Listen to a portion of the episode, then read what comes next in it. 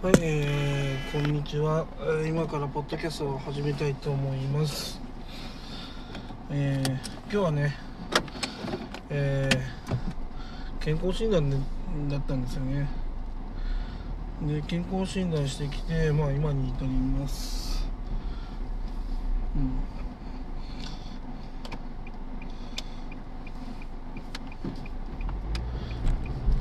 まあ血圧とかもねまあ普通でしたね。まあ問題はね食生活を見直し見直さなきゃいけないかなっていうぐらいねちょっと体重が増えちゃったんで、ね、それが問題ですね。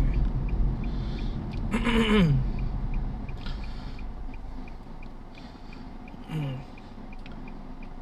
ん。まあただ血圧が良くなったのは良かったですね。うん。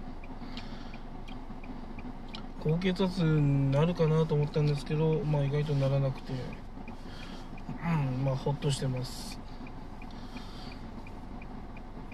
まあこれを機にねちゃんとね痩せてね来年結果出していいと思いますね。うん。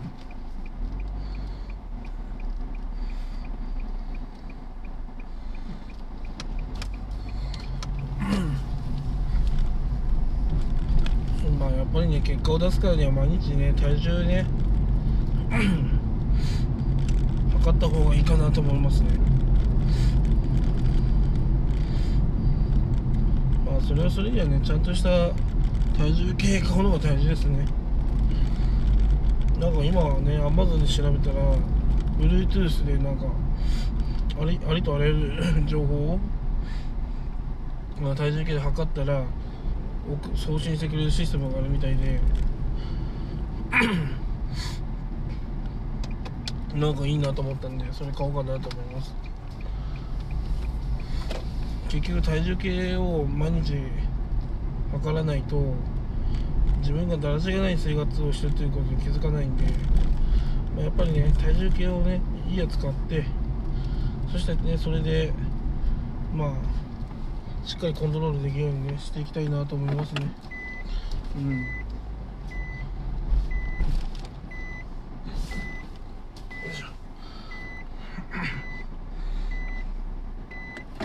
ねなんか去年はねポテトチップスをねなんかいっぱい食べたんですよね。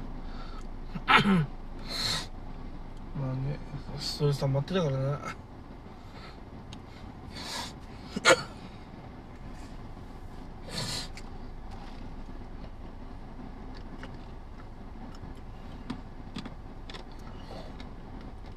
なかなかね自分のストレスをね解放するのって難しいじゃないですか。でもようやくねなんか落ち着いてきたなと思うんですよね。前はね子供の子育てでね手が離せなかったんですけどようやくねなんか今安定してるなと思うんですよね。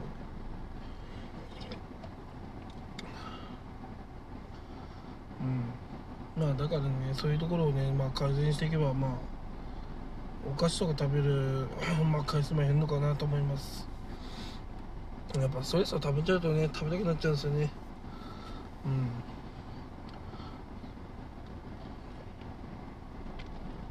うん。いや今年のね目標は減量ですね。はい。まあいろいろね今はやってんだけどあペパリーゼ飲んだりとか関西飲んだりとかあの昨日ね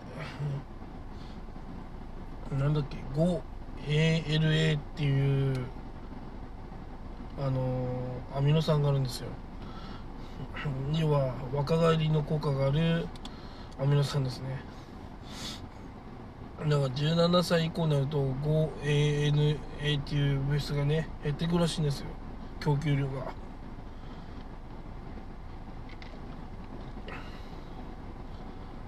でまあそれを飲むことによってまあマウスだと抜け毛がまあ、なくなって、まあ、肌が良くなったりとかするみたいなんですよね。まあ、老化を防ぐっていうふうに言われてるらしいので、NMN っていうね、あの最新の、あの、老化防止薬みたいなのがあるんですけど、まあ、それとつ、あの、まあ、似たような感じなのが、5ANA なんですよね。まあ主にね何をしてくれるというとミトコンドリアを活発にしてくれてなんだっけねあのすごい大事な酵素 ATP っていうのをね増やしてくれるみたいなんですよね。でその ATP っていうのはね本当は少ないんですよね。普通に生きてると。減少しちゃうしでもその ATP っていうのをやると ATP を要はその ANA ALA を飲むとそのミトコンドリアが活発になって ATP が活発になってまあ要は免疫力が向上したりとかするらしいんです。で白髪とかも生えずあの黒髪のままでなんかいることができますみたいな。うんなんか開発者がなそれに気づいてなんか開発に至ったみたいなんですよね。なんだっけな。今週の火曜日週刊新潮がねあの NMN と 5ANN についてなんかその記事が書いてあったんで NMN はねちょっと割高なんですけど 5ANN の場合だと2ヶ月分で8800円ぐらいなんで結構ねやりやりやれるっちゃやれるんですよね。でその ANA はいつから飲んだ方がいいんですかっていうとあのー、まあ男だったらなんだっけな42で女性だと37歳って言ってますね。厄年ぐらいの人？うん。